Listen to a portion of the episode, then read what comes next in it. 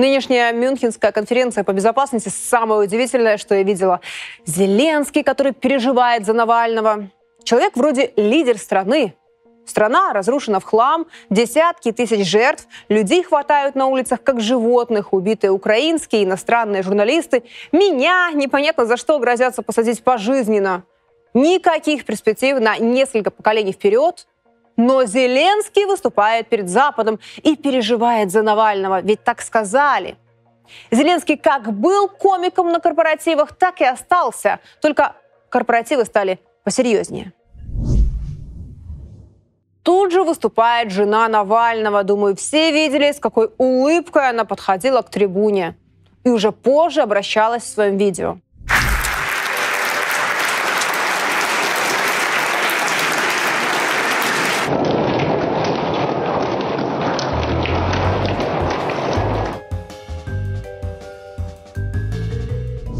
Смерть человека – это, конечно, трагедия, но, извините, похоже, не для Юлии Навальной. Даже сложно комментировать. От себя могу предположить, что политикам на Западе уже даже плевать, правдоподобно ли все будет выглядеть. Никого уже даже не интересует, что люди подумают, лишь бы создать картину под свои решения, чтобы удержать власть. Именно эта пропасть между политиками и реальными настроениями в обществе на Западе отражается в рейтингах правящих партий и в постоянных митингах в Европе. Там уже серьезные экономические и социальные проблемы, кризис с мигрантами. Поэтому они пытаются отвлечь внимание и переключить на другие проблемы. Покажу, как это работает на примере Украины. Как люди готовы делать все, чтобы им дали денег диалог двух ярых ура-патриотов. Первый Борислав Береза, ярый сторонник Майдана, один из руководителей правого сектора, экс-народный депутат и даже руководитель антикоррупционного комитета в Раде. Второй политолог в жизни он ничем не отличился, кроме как тем, что делал про меня типа смешные мемы. Я не в обиде. Если взрослый мужик больше нигде не пригодился, пусть хоть чем-то займется. Я тобі зараз здивую, знаєш, який один з найпопулярніших каналів, які орієнтовані на українську аудиторію. На який? Яна Панченка. Це зараз топ. Вона топ зараз серед всіх. Ну, вона ж себе позиціонує як українська журналістка. Так, я приб'ю тебе, вибач. Панченко на каналі 1,1 мільйон підписників. А, Я дивився її зріз 60% Україна. 60%. Але все ж 40 Росія. А там не тільки Росія, але там і Америка, і Ізраїль, ну, і Німеччина, там, де наше є. Ну, До речі, ще раз кажу: вона просує наративи антиукраїнські всюду. І це це ніхто не реагує. Вона зараз а, по обсягу більше, ніж шарі. Щоб ти розумів, це про Ютуб. Я саме про Ютуб зараз кажу. Діани Панченко це треба просто це для мене це теж факт, що він займає перше місце в українському Ютубі. Ну це треба якусь хвилю піднімати, просто серйозно, що треба забороняти. Просто треба перекривати цю цю падлюку. Приятно, конечно, что они все смотрят, что признают, что мой канал топ среди всех и занимает первое место в украинском YouTube. Но я хочу обратить внимание на более интересные вещи, потому что эти два тупых валенка даже не понимают, как все на самом деле устроено и как это выглядит. Первое. Эти два маленьких строителя демократии обсуждают, как запрещать и перекрывать эту негодяйку. То есть они говорят, что мой канал смотрит больше всего украинцев, возможно, потому что они разделяют мои взгляды на происходящее. И поэтому нужно запретить украинцам смотреть мой канал. Они же не мой канал хотят запретить, они хотят запретить украинцам думать.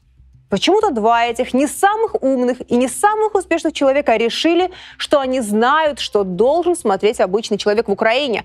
Причем, судя по всему, их не устраивает, что меня смотрят и в США, и в Израиле. Они бы и там запретили, но, слава богу, в этих странах таких глупых пока что во власть не пускают. Повезло только Украине. Второе, что касается антиукраинских, мол, нарративов.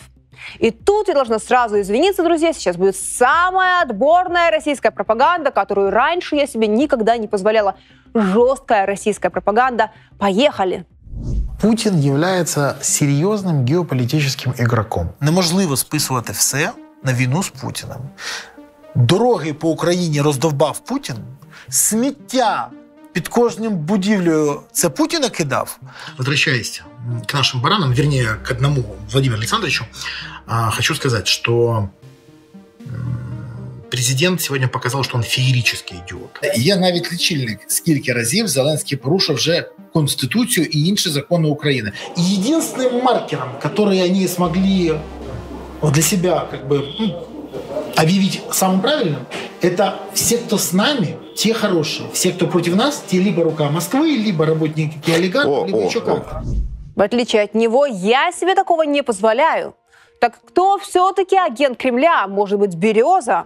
Все, что я говорю про Украину, про то, как спасти как можно больше людей, про то, как остановить войну. Но, к сожалению, есть вот такие беспринципные активисты, которые будут делать все, лишь бы быть у власти. И их беспокоит только то, что они не интересны людям. Люди им не верят. Просто треба перекривати цю, цю падлюку. Хотя меня удивляет, в принципе, кто может их воспринимать всерьез. Вековая мудрость, а судьи кто? Кто эти извечные активисты? В жизни ничего не сделали, кроме громких лозунгов. Жизненный путь Березы, который каждый может найти в СМИ. Береза Бляхер в 90-е уехал в Израиль. Потом вернулся на нашу голову в Украину, торговал книгами. Работодатель обвинил его в том, что при закупке книг из России Борислав украл 150 тысяч долларов.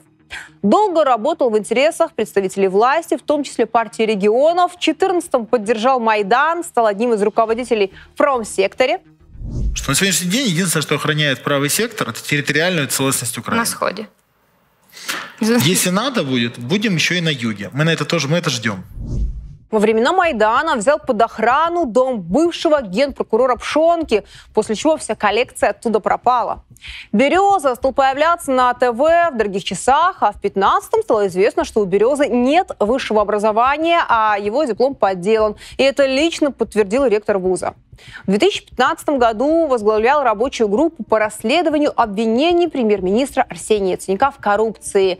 Результатов никаких, хотя по факту все в украинской политической тусовке знают, что Яценюк заработал первый миллиард. По этому поводу даже он устраивал вечеринку. Дальше Береза вечно призывал к нанесению ударов по Донбассу и к войне с Россией.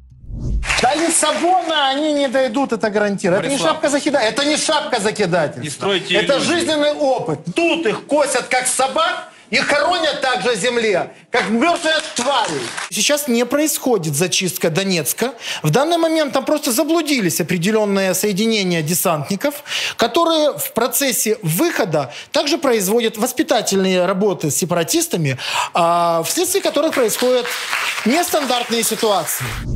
А дальше легендарный случай, когда военкомы нашли Березу в женском монастыре и пытались вручить повестку. Береза так и не взял. Ви зобов'язані стати на військовий облік. Тому я для вас е, даю повістку, щоб ви не забули на 9 годину ранку не понеділок. Не зможете. Тому що в понеділок буде в Києві. А на жаль, ви зобов'язані. Не буде. закон. Ні. А теперь кость под дурачка, точнее слепого, и не хочет, конечно, воевать. Вот из-за таких людей, друзья, вся Украина и воюет. Вор без образования и принципов, но при этом еще и трус. Ну, это неудивительно. Проще разглагольствовать и находиться в структуре диванной сотни. Петр Алексеевич, перестаньте платить таким мелким мошенникам. Думаю, в Украине можно найти более грамотных молодых людей. Как вывод, мне кажется, Запад заразился тем, чем сам все время пропитывал Украину. Со времен Майданов, чем дальше, тем сильнее политический вектор в Украине отличался от реальных настроений людей. Сейчас можно говорить про то, что везде в мире много политиков-популистов. И бытует мнение, мол, это политики, которые говорят все, чтобы понравиться людям. Но я бы сказала по-другому.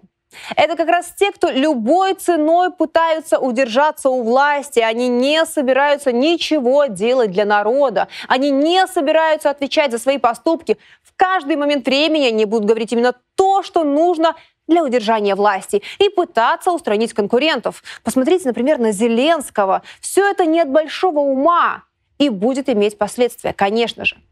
Друзья, подписывайтесь на YouTube канал Панченко, также подпишитесь на Telegram канал Панченко. Я настаиваю, и, кстати, это очень важно, и подчеркну, что это мой единственный авторский канал, все остальные это фейки. Также мы создали специально для вас канал «Выборы в США», где можно следить за самым важным событием, пожалуй, этого года. Терпения вам. Пока.